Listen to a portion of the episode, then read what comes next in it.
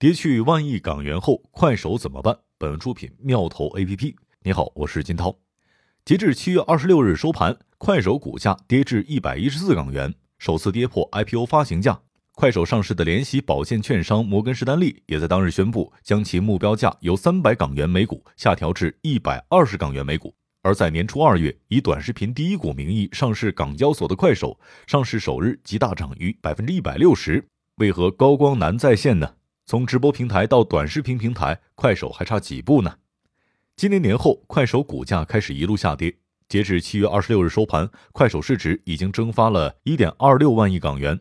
对其后续走势，投资机构持不同意见。快手的上市联席保荐券商摩根士丹利将目标价从三百五十港元砍到一百三十港元后，又进一步降到一百二十港元，砍价幅度高达百分之六十五点七一。不过，中信证券维持买入评级，给出的目标价在三百一十四港元。总体上，资本市场还是对快手恨铁不成钢。不仅是因快手用户增长不及预期，持续亏损，还在于对其商业模式和前景需要重新考量。今年二月，快手以短视频第一股的名义登陆港交所，上市首日大涨逾百分之一百六十。不久，通过春节营销，使其总日活峰值接近五亿。接近抖音六亿日活的水平，导致股价最高达四百一十七港元，市值达到最高点。但这一高光难再现。首先，在快手上市时就被指出，快手 IPO 资本市场操作之嫌极大，原因在于快手发行的真正流通股很少。按香港主板公司公众持股最低百分之十五的比例来说，公众本应多持有六亿多流通股，这导致高达千倍的超额认购，推高了股价。其次，快手上市前后，其用户数据与抖音差距在拉小，而当前快手的用户增长不及预期，与抖音也逐渐拉开距离。二零二零年春节，快手的日活数为二点八二亿；二零二一年第一季度日活数为二点九五亿，月活用户为五点一亿。这是在快手第一季度整体经营费用率高达百分之九十的投入下才获得的增长，没有惊喜，反而显示出增长乏力。这在宣传口径从日活数变成月活数时表现得更明显。在六月二十三日，速滑宣称快手全球月活用户达到十亿，短短几个月里，快手月活用户翻倍。有业内人士认为不太现实，这里很可能重复计算了快手 APP、快手极速版和快手微信小程序的用户，且月活数远没有日活数有价值。这些用户手中有真正付费能力的可能也不多。虽然占据了短视频第一股的称号，快手的营收结构却与之并不十分的相符。快手营收包括直播收入、线上营销、电商和网络游戏等。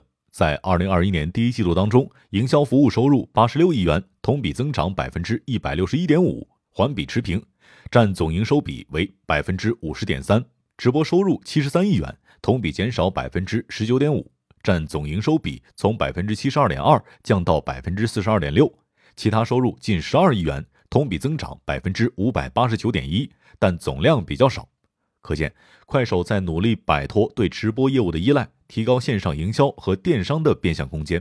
但这两块业务的规模还没有为其带来较大的竞争优势。有互联网广告代理透露，抖音广告的有效转化率在百分之四十到百分之五十左右，而快手的有效转化率不足百分之二十五，这直接影响到快手的广告业务收入。按快手第一季度的数据简单推算，其全年线上营销收入可达三百多亿元。相比之下，抖音被爆出二零二一年广告收入将达一千五百亿。鉴于直播业务天花板低、成长性差，快手已收紧了私域流量，逐步向公域流量过渡，从秀场经济向电商直播转型。截至二零二零年十一月三十日，快手电商总销售额达到三千三百二十六亿元人民币。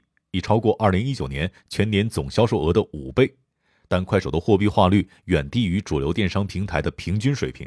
二零一九年和二零二零上半年的货币化率仅仅为百分之零点四四和百分之零点七四，同期阿里、京东和拼多多都在百分之三以上。所以，快手目前还只是向短视频平台迈进，其直播平台的底色要更浓一些。至少在资本市场看来，新业务逻辑并未被认可。对快手来说，无论是直播打赏，还是广告收入的增长，甚至多元化的商业模式，都基于用户增长。但快手已经能够看到这块的天花板了。抖音和快手用户重合度从二零一八年一月的百分之十点三上升到二零二一年三月的百分之六十，且比例还在上升。收入方面，快手营销服务第一季度环比持平，直播收入下降。简单计算的话，快手二零二一年营收同比增长幅度在百分之十五左右，这与市场对其期待也不相符。快手现在一方面从海外市场找增量，一方面在打造新的 APP 矩阵，但这两条道路也并不好走。盘点快手的海外市场，其还在摸索当中。速华日前接受采访的时候表示，四年前错失了收购海外版抖音的机会。几乎同一时间，快手在美国推出了 Zen，但这款应用未能获得成功。还有一款 Snack Video，据说在印尼市场日活接近千万。